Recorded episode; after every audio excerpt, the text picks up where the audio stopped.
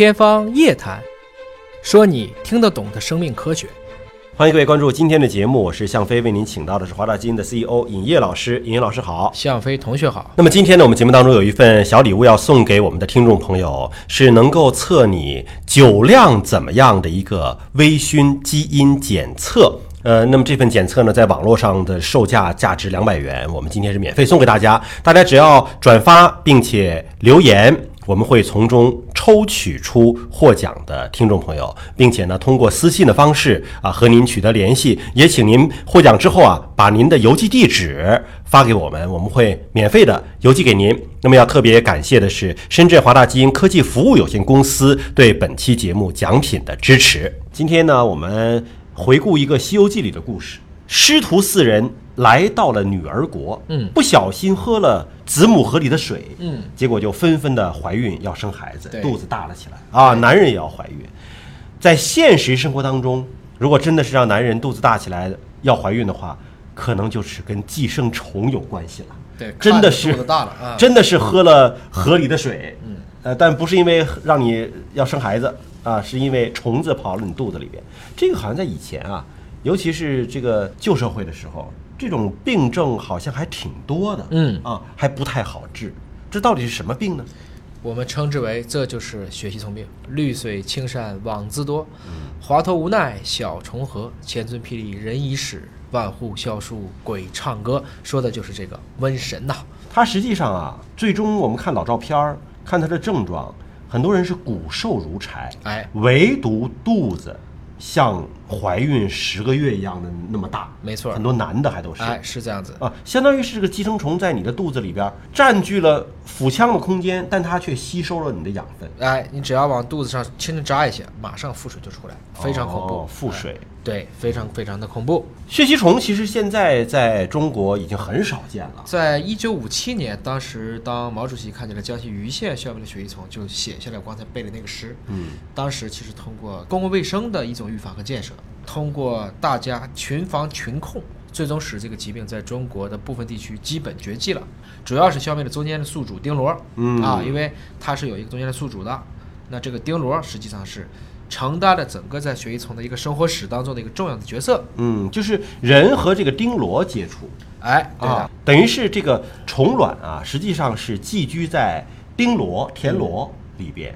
然后人如果是去吃了田螺，哦，接触了，那么这个在田螺里边，虫卵长成幼虫，这个幼虫进入到人体内，在人体内变成了成虫，然后通过人的这个粪便啊，把这个成虫的虫卵再排到自然界当中，排到水当中，再循环过来。哎就它这个过程怎么感觉跟西藏的这个包虫病的这个包虫很像啊？非常像，也是需要中间宿主。哎，寄生虫其实它最后就演化出一套完整的生活史，这个过程中跟各个之间都各自安好。嗯，我们说为什么包虫病在狗身上没事儿呢？它在狗身上完成的是它的终末期，它挂在那儿了。对但人是往肝里进，对，所以在狗当中最多是让狗营养不良，在人当中就要命了。嗯跟这个血吸虫其实差不多少。嗯那么除了我们说有这个日本的血吸虫，就是在中国闹得最多的这个，还有曼氏血吸虫、埃及血吸虫，部分地区呢还有马来血吸虫、湄公河血吸虫等等。这当中，日本血吸虫导致的疾病是所有血吸虫当中唯一的人畜共患病。嗯而且不管人得，牛啊、猪啊，甚至猫和老鼠都可以得，它的分布是非常广泛的。中国基本上没了，非洲依然被这个病所肆虐。所以你像这种寄生虫的防治，哈，就是说预防人类感染，就是切断它生活的这个闭环，只要在一个点上切就行，在哪切都可以。任何一个点都可以。哎，就像我们治肿瘤药物，我在哪一个点能断你，嗯其实你都没法进一步的复制了。嗯寄生虫有一个特点，它是异养，它必须依靠别人提供养料，所以你切断哪一个位置切了它，哎，这个事儿就基本踏实。嗯，你包括说这个西藏的包虫病也是，对吧？那么狗是一个中间的宿主，如果说你不玩狗啊，你不让狗身上沾上勤洗手，少玩狗。对呃当时就这个这么说的。对啊，你就切断了中间的传染这个流程，你就不得了。对，所以当年也是通过这个方式，一定要把钉螺给灭了。对因为我血吸虫我又看不见嘛，我只能去灭钉螺，嗯，是这个意思。也是把这个中间的宿主给消灭了，哎那就导致说，哎，这个虫子它就不再能够繁殖下一代了。是的，所以当年灭钉螺可是想尽了办法。嗯，最开始呢，拿着筷子和纸袋儿，嗯，干什么呢？剪钉螺，哎，就累死你！这个东西又小，大家效率太低了。后来这个不行，没办法，筑坝围垦土埋，嗯这就有了当时写的这叫地动山河铁臂摇。为啥？就是各种挖掘机什么的都上去了。经济发达的地区呢，当时用了一些氯硝磺胺灭螺的药物去延长灭螺的效果。另外还得去做这种粪便管理，嗯。因为你这里边有虫卵的，就把这些东西全部都加上去了。其实，当人类啊对寄生虫也好，对细菌、病毒也好，对它的这个传播途径的认识提升到一定水平的时候啊，那防止它传染的手段手法越来越多。你像前一段说这个深圳流行登革热，对实际上就是灭蚊呐。对，对吧？但当时家家户户社区里边还是很负责任的，就说到你们家看有没有积水的盆儿，说只要积了水，两天还是三天啊，就能够从那个蚊子卵生成孑孓，生成幼蚊，就滋生蚊子了。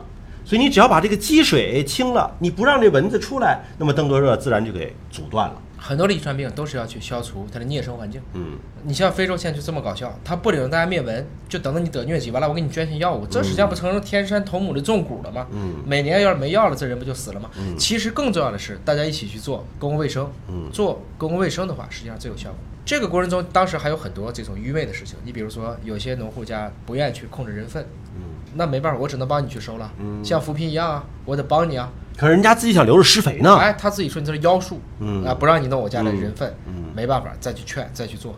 那这个过程中有无数人其实就变成捡大粪的，从来都没干过这个事儿，嗯就为了灭血一虫这么做。也是一个科普的过程。哎，这是一个绝对绝对的一个，算是唤醒大家四 P 医学的最后一个 P 参与。